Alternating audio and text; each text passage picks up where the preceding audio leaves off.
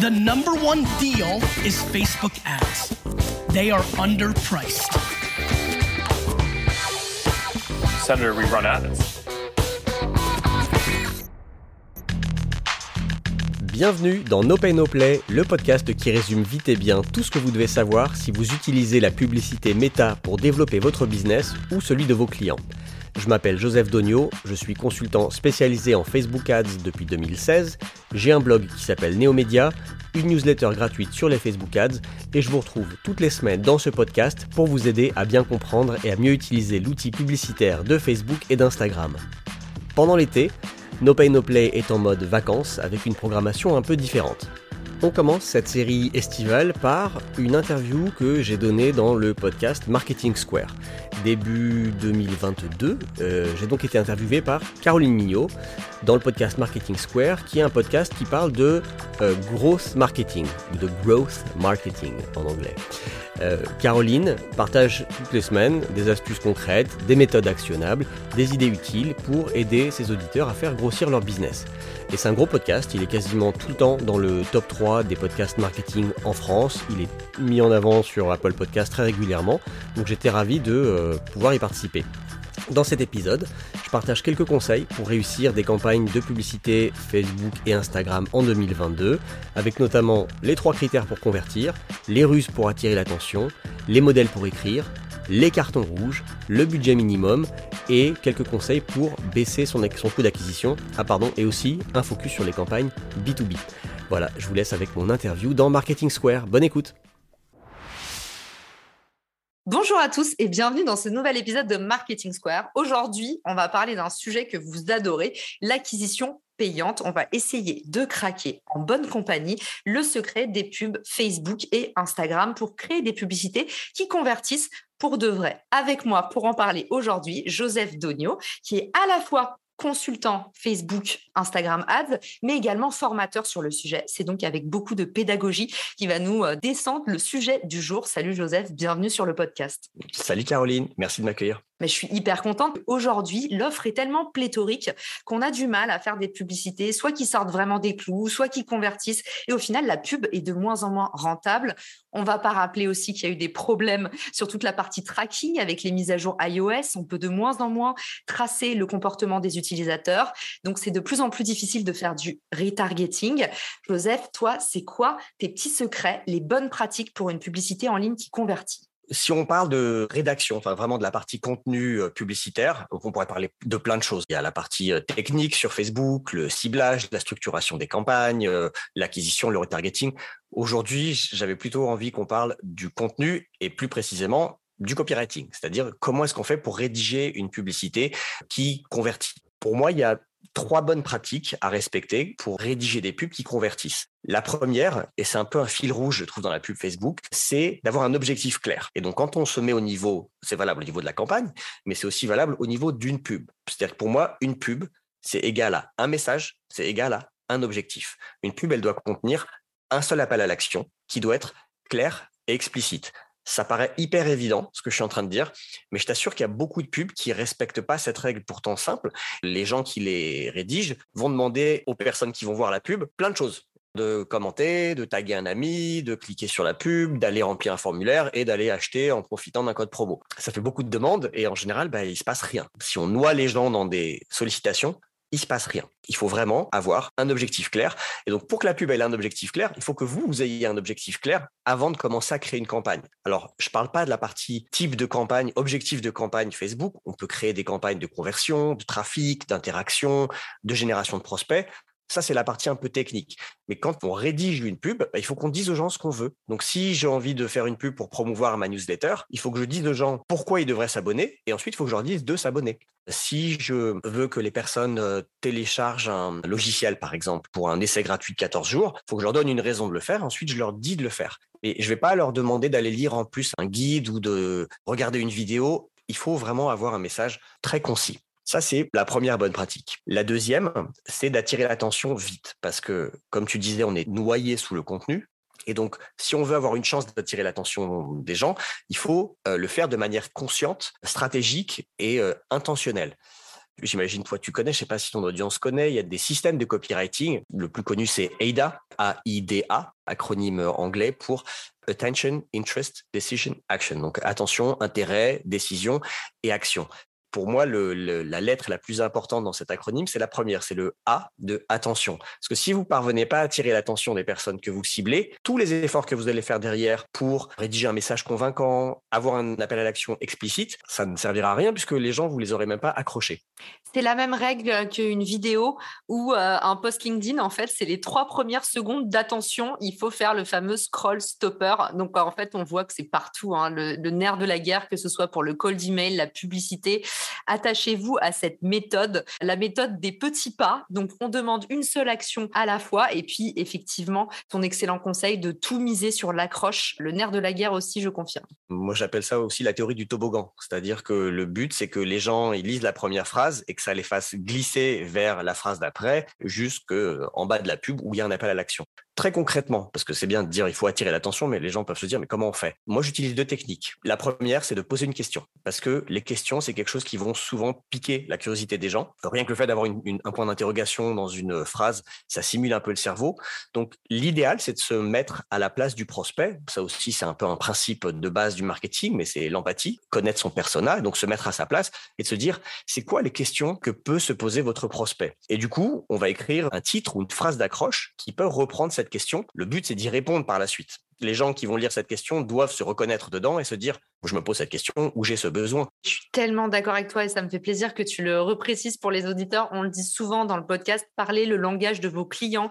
Souvent, on s'embête à chercher des bons textes pour sa page de vente, pour ses publicités. En fait, répétez bêtement ce que vous disent vos clients, répétez la douleur du client, parlez son langage et vous allez tomber juste il y a un framework de copywriting que je mentionnais qui était AIDA. Il y en a un autre qui s'appelle PAS, pour euh, Problem Agitate Solution. Et donc là, la manière d'accrocher l'attention dans celui-là, les deux systèmes sont assez proches, mais dans celui-ci, la technique, c'est de soulever un problème, de commencer par soulever un problème. Donc là, en l'occurrence, c'est marre d'oublier vos mots de passe, on met le doigt sur un problème. Il y a une autre technique pour attirer l'attention rapidement, c'est de s'adresser directement au prospect, en nommant, dans la mesure du possible, d'écrire la pub comme si on parlait directement à une personne de l'audience cible. Par exemple, moi, si j'écrivais une pub pour promouvoir mes services, ça pourrait être vous êtes entrepreneur et vous galérez pour euh, avoir des Facebook Ads rentables, et hop, après, je pourrais dérouler quelque chose. Parce que je sais que dans mon audience, en tout cas dans les gens que je cherche à toucher, il y a des entrepreneurs. Il y a aussi des consultants indépendants, il y a aussi des traffic managers en agence. Donc, je sais que j'ai plusieurs profils de personnes euh, avec qui je travaille. Donc, je pourrais en choisir un et me dire, je vais m'adresser aux entrepreneurs parce que l'entrepreneur, pour moi, c'est une bonne cible parce que bah, il a plein de choses à faire. Il faut qu'il gère son business, qu'il développe son produit, qu'il fasse du support client, de la compta, etc.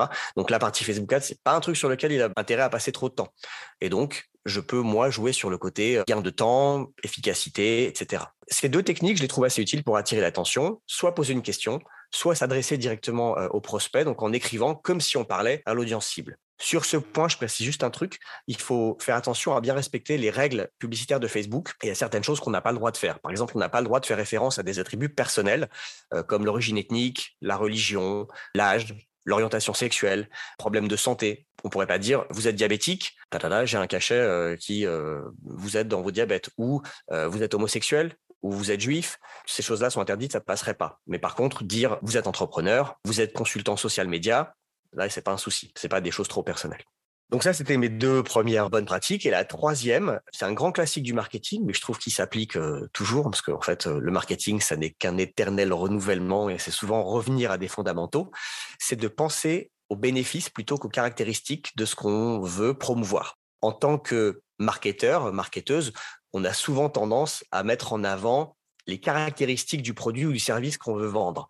C'est assez naturel, c'est intuitif, c'est voilà, quand on réfléchit à ce qu'on veut vendre, on se dit bah j'ai un produit, voilà ce qu'il fait. Or, souvent on dit que ce qui fait vendre, c'est pas les caractéristiques, ce sont les bénéfices. Déjà, il faut faire la distinction entre les deux. Je peux peut-être donner euh, un exemple qui va plus parler aux gens. Les caractéristiques, c'est le comment de votre produit. Ça parle pas du consommateur, ça parle uniquement du produit. Les bénéfices, à l'inverse, c'est le pourquoi du produit. Donc les bénéfices, elles se concentrent pas sur le produit, elles se concentrent sur le consommateur. Il faut que quand le consommateur lise les bénéfices de votre service ou de votre offre, il puisse se projeter et s'imaginer en train de bosser avec vous. En gros, il va voir ce que votre solution va lui apporter, quel problème ça va résoudre. Si on voulait résumer, on pourrait dire qu'une personne, elle n'achète pas un moyen, elle achète une fin. L'exemple le plus parlant que je connais, c'est un gars qui s'appelle Theodore Levitt en 1960, dans les années 60, aux États-Unis, qui avait théorisé comme ça en disant les gens veulent pas une perceuse de 0,5, ils veulent un trou de 0,5. Au final, si on est fabricant de perceuse, on peut se dire, bah, cette perceuse, euh, elle a 10 euh, mèches euh, de 0,5 à 4 cm, elle a une puissance de je sais pas combien. Enfin, j'y connais rien en perceuse, mais j'imagine qu'il y aurait plein de choses techniques à dire sur le sujet. En fait, si on s'adresse à des gens très bricoleurs, c'est très bien de dire ça. Mais si on s'adresse au commun des mortels, un gars comme moi, par exemple, qui n'est pas du tout bricoleur, moi, je m'en fous de savoir combien de mèches elle a, combien de temps elle va durer et quelle profondeur de trou elle peut percer. Moi, ce qui m'intéresse, c'est qu'est-ce que je vais faire avec cette perceuse? J'achète une perceuse, c'est a priori pour accrocher une étagère au mur mais on peut aller plus loin. Pourquoi est-ce que je veux accrocher une étagère au mur? Parce que j'ai envie de ranger des dossiers ou parce que j'ai envie de pouvoir mettre des plantes, par exemple, sur une étagère. En gros, d'avoir un intérieur joli et bien rangé. Et eh ben moi, ce bénéfice-là me donnerait plus envie d'acheter une perceuse s'il me parlait d'un intérieur joli et bien rangé que de la taille du trou que je vais percer. En général, dans des publicités de prospection en pub Facebook, je vais plutôt mettre en avant les bénéfices et les caractéristiques. Je dis pas qu'il faut pas en parler, mais c'est peut-être un truc à garder en retargeting pour des gens qui sont déjà un petit peu embarqués dans ce qu'on essaie de leur vendre. Canon. Eh ben, merci. On sent ton naturel de podcasteur qui revient au galop parce que tu nous racontes des histoires. J'adore. Merci. C'est ultra pédagogue de ta part. Oh, je récapitule tes trois brillants conseils qui rebouclent complètement sur euh, des choses qu'on dit dans le podcast. Encore une fois, hein, le marketing, euh, ça se, ça se réinvente pas. C'est toujours les mêmes recettes. Donc, numéro un, on focus sur son objectif. Qu'est-ce que vous voulez atteindre? C'est une chose à la fois. Et puis surtout, on n'en a pas parlé, mais on n'oublie pas, ce qui ne se mesure pas ne s'améliore pas. Donc en fait, être très clair avec vous-même sur votre objectif à atteindre, ça va vous permettre aussi de relever la performance et la pertinence de votre publicité par rapport à votre objectif. Donc numéro un, un seul objectif. Numéro 2, tu nous as dit parler comme un humain et même, j'irai plus loin, parler comme votre client sur les réseaux sociaux. Même si vous êtes une marque, vous ne devez pas vous exprimer comme une page entreprise. Votre client, il a envie d'entendre un humain et c'est encore mieux si vous parlez son langage et si vous parlez de sa douleur. Conseil numéro 3, j'adore aussi, vendez du rêve, on n'est pas sur le moyen, on est sur la finalité. Et puis, il faut toujours parler de la transformation. Donc ça, c'était les bonnes pratiques. Euh, merci, j'adore. C'est mille fois, euh, mille fois validé parce que j'ai vu euh, autour de moi. Et est-ce qu'il y a des petites erreurs à éviter? Pour ceux qui sont dans le cas où ils lancent leur première campagne C'est quoi les grosses erreurs de débutants qui peuvent être facilement évitées? Alors, il y en a une que tu as mentionnée, c'est le fait de parler avec un langage un peu trop corporate, trop business, trop empoulé de manière générale. Pour moi, une bonne pub, c'est une pub qui a un langage simple, un message clair et concis. Et pour ça, il y a une formule que j'aime bien moi garder en tête, l'acronyme KISS. Keep it simple, stupid. Dès que je commence à écrire un truc avec des phrases trop longues et trop compliquées, je me dis non, il faut que je parle à quelqu'un qui a priori n'y connaît rien. Même si c'est pas forcément le cas. Peut-être que dans mon audience, je parle de mon audience moi en tant que consultant ou l'audience de clients quand je rédige des pubs pour eux, je me mets à la place des personnes à qui je m'adresse et je me dis une pub va tomber sur leur fil d'actualité. A priori, ils n'ont rien demandé et ils ne connaissent pas la marque, ils savent peut-être même pas qu'ils ont ce besoin ou ce problème. Donc il faut que je les prenne vraiment par la main. Voilà, tu as soulevé cette première erreur, c'est d'écrire avec un langage qui ne parle pas aux personnes à qui on s'adresse. La deuxième erreur, c'est de parler à tout le monde et du coup à personne. C'est-à-dire de ne pas savoir à qui on s'adresse. C'est hyper important. C'est important de connaître son persona quand on fait du marketing de manière générale, parce qu'il faut bien savoir à qui on va vendre ce produit, son service tout ce qu'on va faire en termes de pub découle de ça. Faut toujours garder en tête, moi je m'adresse à des traffic managers, je m'adresse à des coachs, je m'adresse à des acheteurs RH, euh, peu importe, mais il faut savoir à qui on s'adresse. Parce que si on ne sait pas, du coup on essaie de parler à tout le monde et du coup on ne parle à personne. Et je dirais que la, la troisième erreur, c'est de ne pas mentionner des problèmes concrets ou des bénéfices spécifiques. Donc j'ai dit que c'est bien de soulever des problèmes, euh, les problèmes que va avoir notre audience, mais il faut être du coup le plus spécifique possible pour que ça soit parlant. Par exemple, moi, si je fais une pub qui dit aux gens, vous galérez avec vos campagnes Facebook Ads, pas très spécifique. Ça veut dire quoi, vous galérez? Ça veut dire, vous savez pas quel budget allouer à vos campagnes? Ça veut dire, vous avez du mal à cibler vos audiences? Ça veut dire, vous avez du mal sur la créa? Ça veut dire, vous savez pas comment structurer un compte? C'est trop générique. Et du coup, ça va a priori parler à personne. Moi, je préférerais dire, vous savez pas quel budget allouer à vos campagnes de pub, vous savez pas comment configurer un ciblage, vous savez pas interpréter les stats, savoir si la campagne fonctionne ou pas. Plus on peut être spécifique, plus ça va parler aux personnes qu'on cherche à toucher. Et pour ça, hein, pour être spécifique, si vous n'avez pas forcément beaucoup de temps à allouer, à faire de l'audit, à aller rencontrer euh, vos prospects, pour aller écouter un peu justement les mots, les douleurs qu'ils vous racontent, vous pouvez toujours utiliser les suggestions Google. Hein. Allez taper un petit peu vos mots-clés sur Google, regardez les questions qui ressortent par rapport à vos mots-clés. C'est tout autant de points de tension. Et puis deux petits outils que j'adore donner, je ne sais pas si tu les connais, Joseph, mais Answer the Public, Answer Socrate, ça peut vous permettre en fait euh, d'extraire automatiquement toutes les requêtes de recherche les plus volumineuses liées à vos thématiques. Donc en fait, si par exemple moi je travaille dans le partenariat, je tape partenariat et ça va mettre quel partenariat est fait pour moi, quelle est la différence entre partenariat et co-marketing, comment créer un partenariat efficace. En fait, j'ai plus qu'à utiliser ces phrases-là pour attirer l'attention du plus grand nombre parce que je sais que c'est des frictions avérées. Merci pour ces bons conseils. Il y a encore une chose que je voulais qu'on déconstruise. Souvent, j'entends deux choses totalement contradictoires. J'entends une chose où on me dit, mais en fait, euh, Facebook, euh, c'est pas fait pour le B2B. Le B2B, c'est LinkedIn. Et j'entends autre chose. J'entends beaucoup aussi, en fait, B2B, euh, B2C, c'est une frontière qui n'existe plus. Je trouve que les deux sont vrais dans un sens. Un petit retour d'expérience. Moi, je vendais un logiciel pour des consultants en data en fait, mes coûts d'acquisition étaient beaucoup moins élevés sur Facebook. J'étais beaucoup plus rentable sur Facebook que sur LinkedIn. Donc, contre-intuitif. Mais euh, voilà, je pose ça là. Ma vraie question, Joseph, c'est est-ce que aujourd'hui les codes dans le B2B Facebook et Instagram sont les mêmes qu'en B2C Est-ce qu'on s'y retrouve? Qu'est-ce que tu observes autour de toi? Cette idée reçue que la pub Facebook, c'est pas adapté pour du B2B, c'est complètement faux. Je peux en attester puisque moi-même, je vais faire de la pub pour développer mon business, pour générer des prospects. Et je suis bombardé toute la journée par des pubs quasiment que B2B, moi. C'est-à-dire que je vois des pubs pour des outils de comptabilité, pour des outils de gestion Facebook Ads ou de publication social média, pour des formations, pour des masterminds, du coaching. Donc, euh, si les gens font de la pub, a priori, c'est que ça marche. Je pense que les annonceurs ne sont pas débiles. Si ça marchait pas, ils le feraient pas.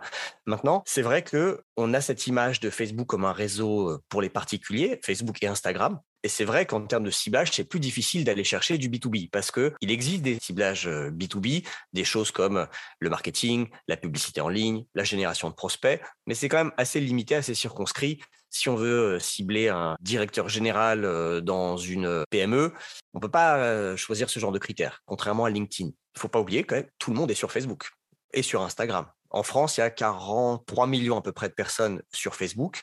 Je ne sais pas exactement combien sur Instagram, je crois que c'est de l'ordre de 17, mais en gros, quand on cumule les deux, on a à peu près toute la population adulte qui est sur ces réseaux. Même si on fait de la publicité B2B, on va quand même cibler des gens. Les gens qu'on veut cibler, euh, qui soient décisionnaires, responsables, acheteurs, ce sont des personnes comme toi, comme moi, et qui vont, à un moment de la journée ou de la soirée ou de leur trajet, vont aller sur Facebook et sur Instagram. Et d'ailleurs, j'avais participé à un séminaire chez Facebook il y a deux ans, je crois que c'était juste avant le Covid, qui était spécifiquement sur euh, les campagnes Facebook Ads pour du B2B. Et le mec avait une formule que j'avais beaucoup aimée, qui disait, faudra qu'on arrête de penser au B2B, on va parler de B2Bob.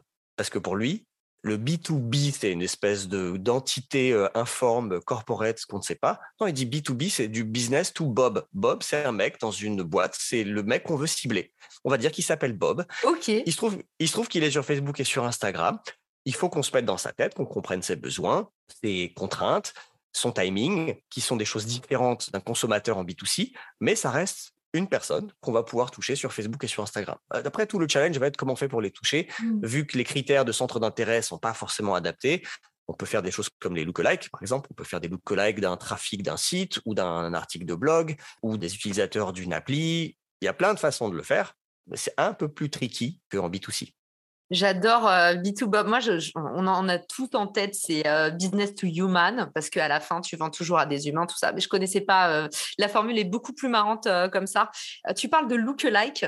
Est-ce que tu peux nous expliquer ce que c'est? Bien sûr, les lookalikes, c'est un, type d'audience qu'on peut créer sur Facebook. En français, ce sont des audiences similaires. Donc, on ne va pas créer une audience en définissant des critères comme le sexe, l'âge, des centres d'intérêt, par exemple les gens qui aiment le yoga ou qui lisent les échos ou qui boivent du thé vert, on va donner une source de gens à Facebook. Et en gros, on dit à, l'algorithme de Facebook, j'aimerais trouver des personnes qui ressemblent à cette source. Quand je parle de source, ça peut être un fichier de prospects, un fichier client, donc un Excel avec, ou un CSV avec des adresses mail, des numéros de téléphone.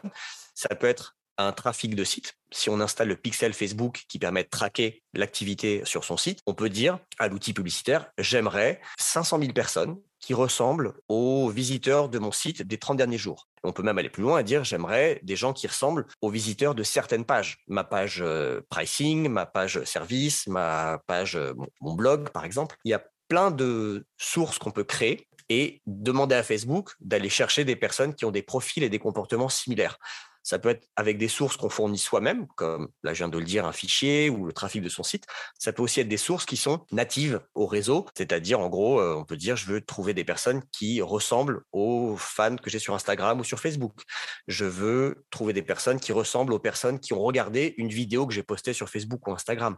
Donc si on a par exemple une vidéo de présentation d'un produit ou d'un service ou d'un outil et que cette vidéo a généré quelques milliers de vues, on peut aller chercher 500 000 personnes minimum, voire quelques millions de gens qui ressemblent aux personnes qui ont regardé cette vidéo. Et on peut dire, je veux que ce soit les gens qui ont regardé que 3 secondes ou 10 secondes ou euh, beaucoup plus que ça. Si a priori on a des gens qui ont regardé 30 secondes d'une vidéo, c'est que le sujet les intéresse. Et donc si on va chercher des gens qui leur ressemblent, c'est une audience qui peut être assez qualifiée. Comment tu détermines du coup ton ciblage selon les campagnes? Est-ce que tu es obligé de faire des tests? Est-ce qu'on est obligé d'aller se confronter au terrain? Ou est-ce qu'il y a quand même des vérités un peu générales? Là, tu vois, en B2B, tu nous parles des audiences lookalike. C'est quoi la sauce secrète? C'est de tester. Il n'y a pas une audience qui marche tout le temps, mais il y a trois types d'audience en gros euh, sur Facebook. Et pour moi, il faut tester les trois chaque fois qu'on fait des campagnes. Les trois types d'audience, c'est donc les audiences qu'on appelle comportementales ou par centre d'intérêt. Donc on va me dire, je veux cibler les gens qui lisent les Échos, le Financial Times euh, et TechCrunch par exemple. Le deuxième type d'audience, c'est les audiences lookalike, où là on va dire, j'ai une source que je considère être pertinente et quali J'aimerais que Facebook me trouve des gens qui ressemblent à ces gens-là. C'était souvent les meilleures audiences jusqu'à tous les changements iOS 14. Maintenant, vu que Facebook a un peu moins de data, les audiences lookalike sont un peu moins efficaces qu'avant, mais ça ne veut pas dire qu'elles ne marchent pas. Il y a un troisième type d'audience qui est ce qu'on appelle les audiences larges, les audiences broad, où en gros, on ne met pas de ciblage. On va juste mettre un ciblage géographique. Donc, on cible, je sais pas moi, tous les gens qui habitent en France, de tel âge à tel âge, qui sont des hommes ou des femmes ou les deux, et c'est tout. Et on va laisser l'algorithme faire. Ce genre d'audience, bizarrement, marche très bien parfois, à condition quand même, je mets un bémol, que le contenu soit spécifique. C'est-à-dire qu'il faut vraiment que le contenu de la pub s'adresse à la personne qu'on souhaite cibler pour que l'algorithme comprenne qui sont les personnes qu'il doit aller toucher. Parce que quand on, on ouvre et qu'on dit je veux cibler 40 millions de Français de 18 à 65 ans, et qu'on veut vendre un outil SaaS, par exemple, ou une newsletter euh, Facebook Ads, ça fait beaucoup de monde. Donc, euh, moi, si je mets euh, quelques euros par jour, il faut que l'algorithme ait l'information de qui sont les personnes susceptibles d'être intéressées par ça. Et comment il va comprendre? C'est du machine learning, c'est-à-dire l'algorithme va regarder qui clique sur la pub, qui convertit, qui s'inscrit à la newsletter, qui remplit le formulaire, qui clique sur un bouton de prise de rendez-vous, peu importe, mais il faut un signal de conversion. Et l'algo va traquer ça et du coup, il va s'adapter et voir que, tiens, les gens qui euh, convertissent sur cette pub, c'est pas les 40 millions de Français, c'est peut-être une poche de 500 000 personnes qui euh, habitent principalement à Paris, Lyon et Bordeaux, qui ont entre 30 et 35 ans, qui lisent euh, la presse sur les startups ou qui utilisent certaines applis. L'algo va apprendre. Mais donc pour ça, il faut que le contenu soit vraiment le plus pertinent et le plus précis possible. On revient encore à cette histoire de précision. Dans mon expérience de la pub, euh, j'en faisais énormément. Je m'occupais de toute euh, l'acquisition d'une marque de bijoux aux États-Unis. Autant te dire qu'aux États-Unis, les coûts d'acquisition sont encore plus élevés, donc c'était la guerre. Je me souviens que ce qui marchait le mieux à l'époque, c'était les lookalikes, mais c'était avant toutes ces mises à jour et la guerre aux cookies. Et du coup, les lookalikes marchaient super bien. Euh, moi, je mettais ma base email et en fait, j'allais chercher du coup des audiences qui ressemblaient aux miennes. Et franchement, nous, on mettait en avant des verbatims de clientes contentes avec du user generated content. Alors j'explique. Ça s'appelle aussi UGC. Et en fait, ça, c'est le contenu qui est posté par vos utilisateurs. Donc, déjà, eux, en général, ils sont super contents d'être mis en avant. Et en plus, bah, vous, ça vous fait, euh, bah, encore une fois, vous parlez exactement le langage de vos clients. C'est la recette secrète pour convertir.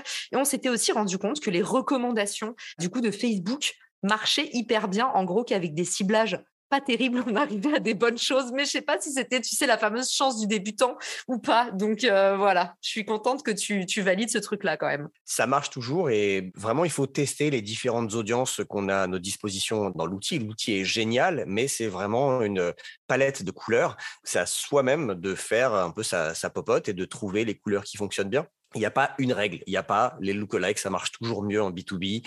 Les audiences larges, ça marche toujours mieux en B2C. Ça dépend vraiment des clients, ça dépend des offres. Donc, euh, moi, je conseille de tester différentes approches. Ça nécessite d'avoir un petit peu de budget à, dépenser, forcément, parce que si on teste trois choses différentes, on divise son budget en trois, mais du coup, on va diluer un petit peu l'efficacité de chacune des audiences. Soit bah, il faut multiplier le budget par trois. Mais bon, pour moi, il vaut mieux multiplier le budget par trois pendant un temps limité, qui peut être de deux à trois semaines, par exemple, histoire d'avoir vite des learnings et peut-être au bout de trois semaines se dire, bon, sur les trois audiences, euh, voilà celle qui marche le mieux, c'est la lookalike, j'arrête les deux autres et je me concentre maintenant avec un budget un peu plus limité. J'allais te demander, c'est quoi l'enveloppe qu'on doit allouer au test pour se lancer et pouvoir vraiment tester dans des bonnes conditions? Ça dépend beaucoup de, du coût d'acquisition cible qu'on va vouloir aller chercher. Si on fait la promotion d'une newsletter gratuite, par exemple, et où on peut avoir des coûts d'acquisition par abonné de euh, aller entre 50 centimes et 1 euro si on se débrouille bien. C'est pas du tout la même chose que si on veut générer des leads pour euh, un outil SaaS qui va coûter plusieurs centaines d'euros par an. Et là, on est capable de payer euh, peut-être 50 euros le lead. C'est difficile de répondre à cette question. Moi, je conseille d'avoir toujours un minimum de 10 euros par jour par audience. C'est vraiment le minimum du minimum, quel que soit le type de produit ou de service qu'on veut promouvoir. Dans le cas d'une newsletter, ou on va dire d'une offre gratuite, ou si on fait simplement euh, la promotion d'un article de blog, par exemple, ce qui peut être aussi en B2B un, moyen de générer du trafic et du coup des leads, 5 euros par jour peut suffire parce que bah, le coût par action, donc là en l'occurrence ce sera un coût par clic, il va plutôt être de l'ordre de 10, 20, 30, 50 centimes peut-être. Ok, donc en fait pour faire baisser son coût par clic, c'est une bonne stratégie peut-être d'avoir juste une petite nugget d'entrée, donc offrir des places pour un webinar, proposer le téléchargement d'un livre blanc et après en fait de funneliser. Vous savez, on en parle beaucoup dans le podcast et cette approche, euh, bah, encore une fois, des petits pas, c'est-à-dire essayer de faire baisser vos coûts d'acquisition avec un contenu gratuit, une offre ultra alléchante et essayez de convertir après ex nihilo, après votre campagne, quand vous les avez sur vos canaux gratuits, que ce soit euh, votre page social media ou euh, pourquoi pas votre base email. Qu'est-ce que tu nous recommandes C'est quoi le funnel que toi tu utilises et par exemple pour la vente de tes produits euh, en ligne? Alors moi j'ai un funnel qui est assez simple. La plus grosse erreur c'est de vouloir promouvoir ces services direct dans la première pub qu'on va balancer. Parce que bah, moi si jamais personne ne connaît que un jour tu vois passer une pub sur ton fil d'actualité qui, te dit vous avez besoin de quelqu'un pour gérer vos pubs Facebook, cliquez ici pour prendre rendez-vous avec moi. Il y a très peu de chances que tu cliques là-dessus. Déjà, il faut que je tombe sur toi au moment où tu as ce besoin. Et puis, tu connais pas Joseph Dogno, pourquoi tu lui ferais confiance? Pourquoi tu prendrais le temps de faire ça? Déjà, ne pas chercher à promouvoir ses services, à se vendre tout de suite, mais plutôt de créer un lien, de créer un début de relation dans une première pub. Le bon moyen de faire ça, pour moi, c'est de pousser du contenu gratuit alors, soit on parle vraiment de pur contenu sans ficelle attachée. Je ne vois pas l'expression en français, mais no strings attached. voilà, pas de, pas on demande rien en fait. C'est juste pas d'attache, pas d'engagement. Juste, je vous donne un article de blog avec des conseils ou allez écouter ce podcast ou regarder cette vidéo tuto qui va vous apprendre quelque chose. Quand on fait ça, quand les gens vont cliquer sur la pub, si on a installé le pixel Facebook sur son site, ça va permettre à Facebook de savoir qui a cliqué sur la pub et qui allait regarder l'article. Si c'est une vidéo qui est intégrée dans Facebook, pas besoin de faire ça. Facebook saura qui a regardé la vidéo. Si euh, je renvoie les gens vers un podcast, il faut que le podcast soit hébergé sur mon site. Tout ça, c'est pour que on traque le fait que les gens ont fait cette première action. Derrière, on pourra retargeter les gens avec un deuxième message où là, on va demander quelque chose. Et en général, on va demander un email en échange d'un autre contenu gratuit. Et cet autre contenu gratuit, qu'on appelle parfois un, lead magnet, un appât à prospect. Donc, pour appâter le prospect, je vais lui promettre quelque chose d'utile. En échange, je lui demande son adresse mail que pour générer des prospects, en fait, il faut euh, récupérer un contact, soit un numéro de téléphone, soit un email. Le mieux, je trouve, c'est de récupérer un email. Et pour récupérer le mail, la promesse qu'on peut faire, c'est un webinaire, par exemple, un webinaire gratuit. Ça peut être télécharger un guide gratuit, un PDF dans lequel on a condensé quelque chose, une étude de cas, des conseils. Alexis Minkela du podcast Tribu Indé qui fait ça très bien. Il a un lead magnet sur son site qui est un condensé des meilleurs conseils du podcast. Donc, il a fait un PDF avec 50 pages de conseils de freelance qui ont été interviewés dans son podcast. Du coup, c'est comme ça qu'il euh, arrive à récupérer des adresses mail. Je trouve que offrir quelque chose de ce type, c'est beaucoup mieux que la promesse de s'inscrire à une newsletter. Parce que juste de dire aux gens, abonnez-vous à une newsletter, abonnez-vous à ma newsletter, qui a envie de recevoir plus de mails avec une promesse un petit peu vague. Je trouve que c'est pas terrible comme promesse. Il vaut mieux offrir quelque chose de concret, comme ce que je viens de dire pour Alexis Michela. Moi, dans mon cas, j'utilise soit une mini formation vidéo, qui est un peu un tuto sur comment tu crées ta première pub Facebook, ou un cours par email gratuit. Ça, c'est des trucs qui marchent assez bien aussi. C'est donnez-moi votre mail et je vous envoie sept conseils pendant sept jours, par exemple, sur les fondamentaux des Facebook Ads. Le but, c'est donc de donner de la valeur, d'apprendre quelque chose aux gens. une fois que j'ai leur adresse mail et que j'espère je leur ai donné un contenu utile, je peux me permettre derrière d'aller parler de mes services, de mes offres, de mes formations, de mes prestations, parce que bah, je ne suis plus un inconnu pour ces personnes. Quelque part, j'ai un peu fait mes preuves, j'ai montré que je savais de quoi je parlais, j'ai pas fait le bourrin en voulant me vendre tout de suite. Où il y a plus de chances que ça marche. Ça ne veut pas dire que tous les gens, à la fin de la séquence mail, vont m'appeler et, et, signer un contrat. Mais en tout cas, je trouve que l'approche, elle est plus soft, plus utile. C'est comme si tu rencontres quelqu'un en soirée. Est-ce que tu lui demandes tout de suite euh, de, de, de, de, Moi, Joseph, finis pas cette phrase. Tu vas dire quelque chose de très vilain. non, j'allais dire, est-ce que tu demandes à la personne de, te de se marier avec toi tout de suite? Ou est-ce que tu lui proposes peut-être juste de te donner son numéro de téléphone et d'aller boire un verre et voilà. Ou de la drogue, si tu veux. bref. Mais non, mais voilà, c'est une, des approches un peu soft. Je trouve que ça marche mieux en business et dans la vie en général. Canon. Alors moi, justement, je ne sais pas si tu sais ça sur moi, mais par exemplarité, moi, je suis spécialisée dans l'organique, donc dans le non payant. Et du coup, je ne fais jamais de pub et j'en ai jamais eu besoin parce que forcément, moi, je vends de la croissance organique. Donc, il ne faut pas que je me développe via du payant. Mais si jamais demain on me demandait de faire une pub, il y a un funnel que j'adore, donc euh, je le pose là.